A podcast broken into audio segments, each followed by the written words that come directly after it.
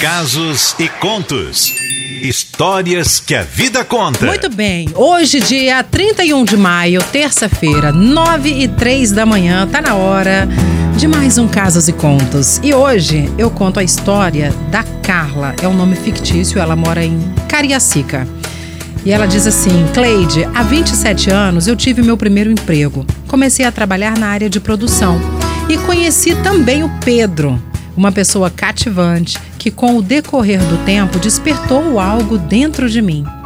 Após alguns anos trabalhando na área da produção, eu fui convidada a trabalhar no setor administrativo e, por ironia do destino, o Pedro era o responsável pelo setor. Aceitei o convite e passei a ser também responsável pelo setor de faturamento. Neste setor trabalhava 12 homens e apenas eu de mulher, mas graças a Deus todos sempre me respeitaram e me tornei amiga de todos. Pedro foi a pessoa que me ensinou todo o trabalho, sempre com um sorriso no rosto e muita paciência. Viramos amigos, sabe? Só que essa aproximação com ele só confirmou tudo aquilo que eu já estava sentindo. Eu realmente estava apaixonada por ele. Eu sempre fui muito tímida, sabe, Cleide? E não conseguia revelar para ele o que eu sentia. A única pessoa com quem eu falei sobre esse sentimento foi com a Lúcia, uma amiga que eu tinha na empresa. Ficávamos sempre juntas nos intervalos, no horário do almoço. Achei que tivesse tirado um peso das minhas costas por compartilhar esse sentimento com alguém, porém, até hoje eu não entendi o que se passou na cabeça dela. Percebi um certo afastamento da Lúcia depois de um tempo.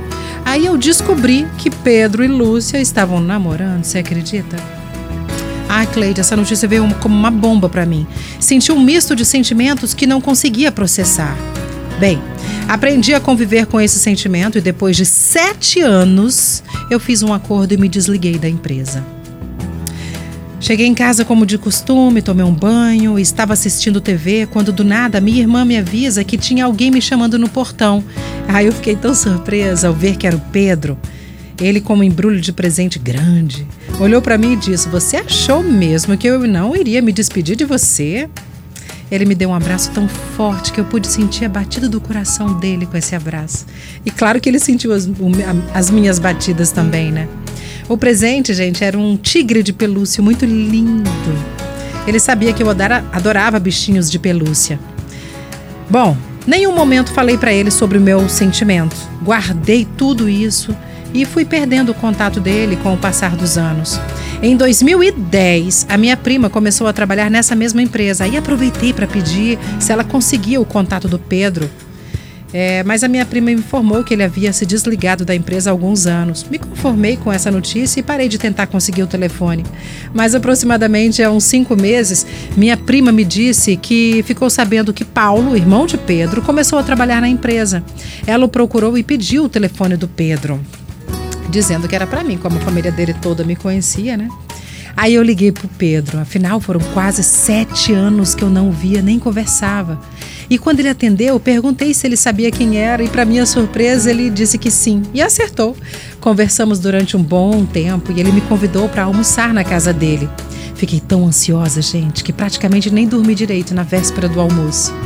Conversamos horas sobre o passado. Ele me falou que chegou a ficar noivo, mas que não deu certo e atualmente estava solteiro, para minha alegria. Também falei sobre o meu passado e colocamos o papo em dia. Almoçamos, depois ficamos sentados na cama enquanto eu olhava o seu álbum de formatura. Ele colocou algumas músicas para tocar no computador enquanto a gente descansava um pouquinho. Fiquei ali sentada com as pernas esticadas e ele deitou de barriga para baixo do meu lado. Comecei a fazer um cafunézinho, que eu não sou boba nem nada, né, e tal. E, gente, começou a esquentar um clima entre a gente, uma loucura, assim, sabe? Ele veio, se aproximou de mim e me beijou. Ai, meu Deus, eu esperava esse beijo há anos, foi surreal. Ficamos juntos pela primeira vez e só agora eu tive coragem de dizer ao Pedro que eu gostava dele desde a época que a gente trabalhava junto. Ele ficou muito surpresa, mas achou que sempre foi apenas amizade. Depois disso, começamos a namorar.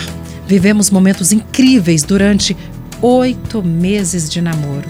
É. Em um determinado dia, eu liguei para Pedro, achei sua voz meio estranha, sabe? Perguntei se estava tudo bem, ele disse que não estava bem e que precisava de um tempo. Não meu ponto de vista, né, gente, sou adulta, quem pede tempo é porque quer o um motivo para terminar e não tem coragem, né? Ah, tudo bem.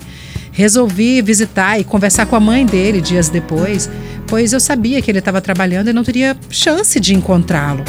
Ao chegar na casa dele, eu encontrei uma moça lá e perguntei se a dona Maria, mãe do Pedro, estava em casa. Essa mulher me informou que ela tinha saído, mas que não ia demorar. Então eu perguntei: Você é parente deles e tal, que eu não te conheço? Aí ela falou: Ah, eu sou a namorada do Pedro. Nossa, gente, como assim?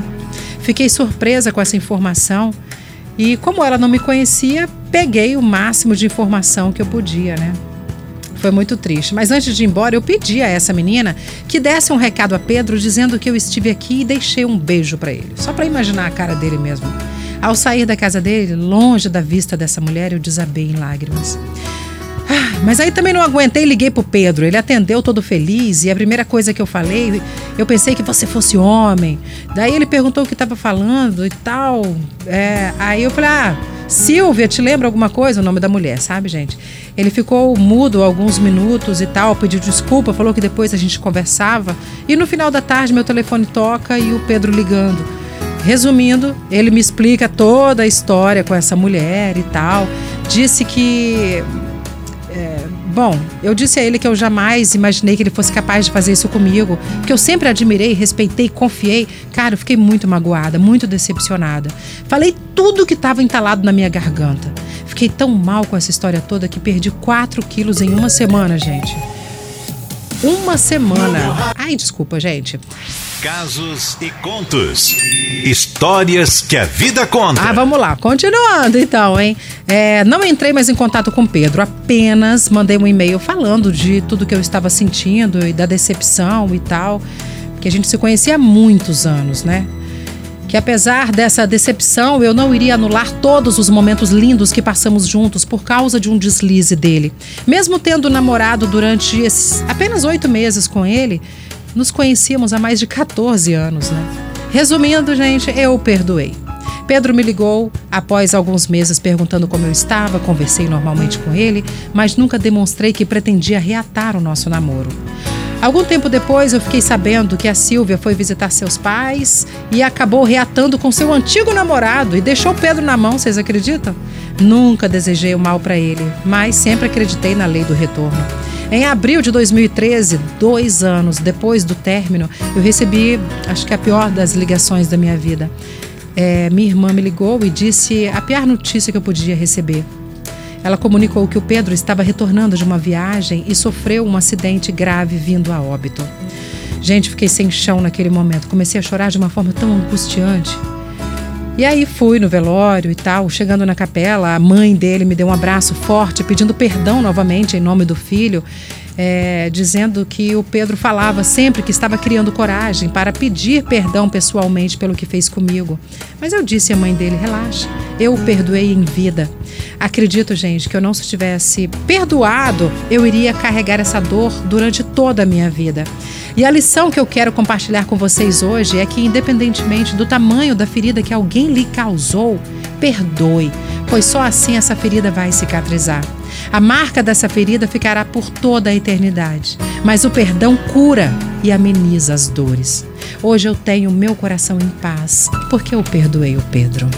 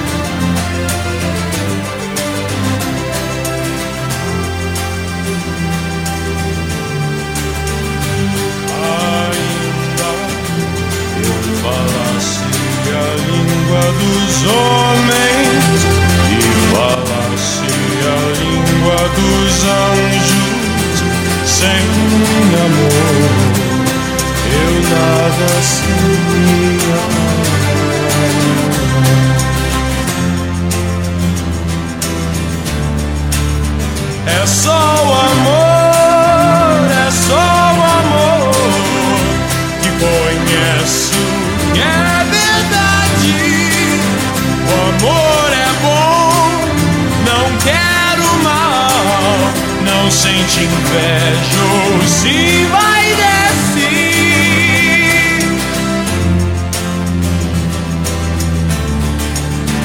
O amor é o fogo que arde sem se ver.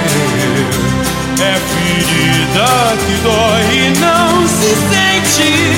É um contentamento descontente. É dor que desatina sem doer.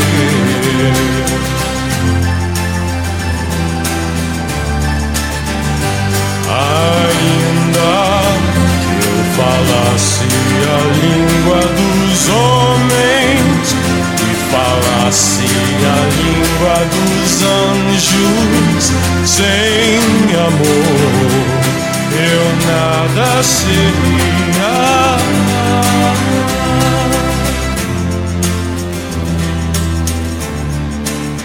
É o não querer mais que bem querer. É solitário andar por entre a gente é um não contentar-se de contente, é cuidar que se ganhe e se perder. É estar-se preso por vontade, é servir a quem vence o vencedor. É um ter com quem nos mata lealdade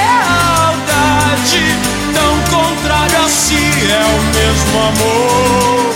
Estou acordado e todos dormem, todos dormem, todos dormem. Agora vejo em parte, mas então veremos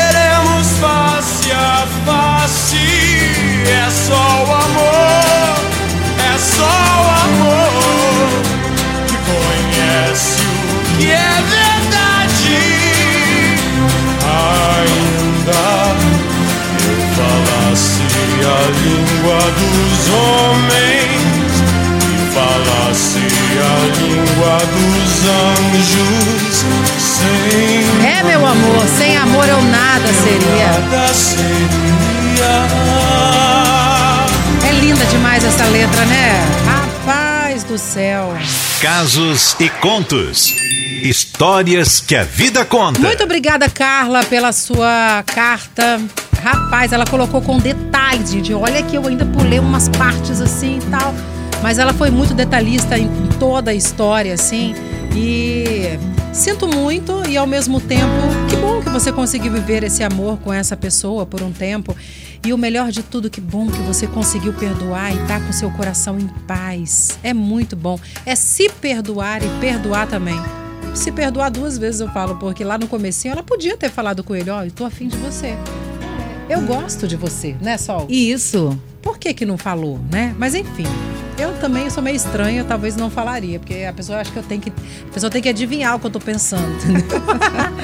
Mas fica de dica aí, né, gente? A vida é um sopro mesmo, né? Então, se você perde as oportunidades que a vida te oferece, que Deus está te mostrando ali, vambora. E nada é por acaso também, né? Nada, nada, nada que acontece é por acaso. Que história, que história, pelo amor de Deus. Nossa, tem muita gente participando. Ana Paula falou, gente, que história linda, tô emocionada. Raimundo falou, ó, casos e contos, coisa mais linda a história dessa moça. Rosana falou, a história triste, mas que realmente acontece é. É, né, na nossa vida, não tem como. A Neuza, ouvi história de casos e contos e para variar, chorei. É difícil perdoar alguém, mas sempre digo que precisamos exercitar o perdão todos os dias na nossa vida. Exatamente. Aí, você falando isso agora, só eu tava aqui lembrando, por exemplo, quantas pessoas passaram por nossa vida. Pessoas que magoaram a gente, que a gente magoou uhum. também, entende? E aí, tipo assim, e foi às vezes foram pessoas maravilhosas que fizeram um bem danado pra gente durante muito tempo. E aí a gente não pode justamente pegar só o lado ruim dessa pessoa e sacrificar aquela pessoa e cru, sacrificar não, crucificar, né? crucificar né? Falar assim, você não vale nada só por causa disso aqui que você fez. Quem somos nós? Isso. A Anice de Jardim América falou assim: gente, eu não sou de chorar, tá? Tá saindo lágrima do, do meu olho porque cai um cisco. Ah, Aí ela falou que tem muita dificuldade de perdoar. E isso faz muito mal. Faz mal que pra, ela quer mudar. Gente, que ela quer mudar. gente que não perdoa. Pra gente que não perdoa. Fica a dica. Eu costumo trabalhar o perdão, não sinto dificuldade em pedir perdão. Quando eu machuco, quando eu magoo. E também quem sou eu para não perdoar? Seja quem for que faça alguma coisa por mim, me machuca, tal, se vir pedir perdão, né? Porque não tem como adivinhar. É. Mas se chegar e pedir perdão, me desculpa, o que eu fiz foi muito chato e tal. Quem sou eu, cara? Sabe? Quem sou eu? É importantíssimo liberar o perdão, mas não é fácil. Eu tenho mais facilidade de pedir perdão quando eu erro. Eu reconheço o meu erro e peço perdão. Agora, perdoar, eu, eu já eu tenho que trabalhar isso em mim Tem também, igual. Alice. Todo mundo tem que trabalhar um pouquinho, né, gente? Porque a gente só vai melhorando. E outra coisa, mais um detalhe: as pessoas não aparecem na vida da gente à toa. Quando elas aparecem e acontece esse tipo de coisa, é porque a gente precisa trabalhar aquele tipo de coisa que apareceu pra nós. Entendeu? Então veja como um. Uma dádiva de Deus, ó, tô te dando isso aqui pra você trabalhar e melhorar isso na sua vida, né? Se a gente Isso. olha com outros olhos, talvez fica menos difícil. Terça-feira a semana engrenou. Agora vai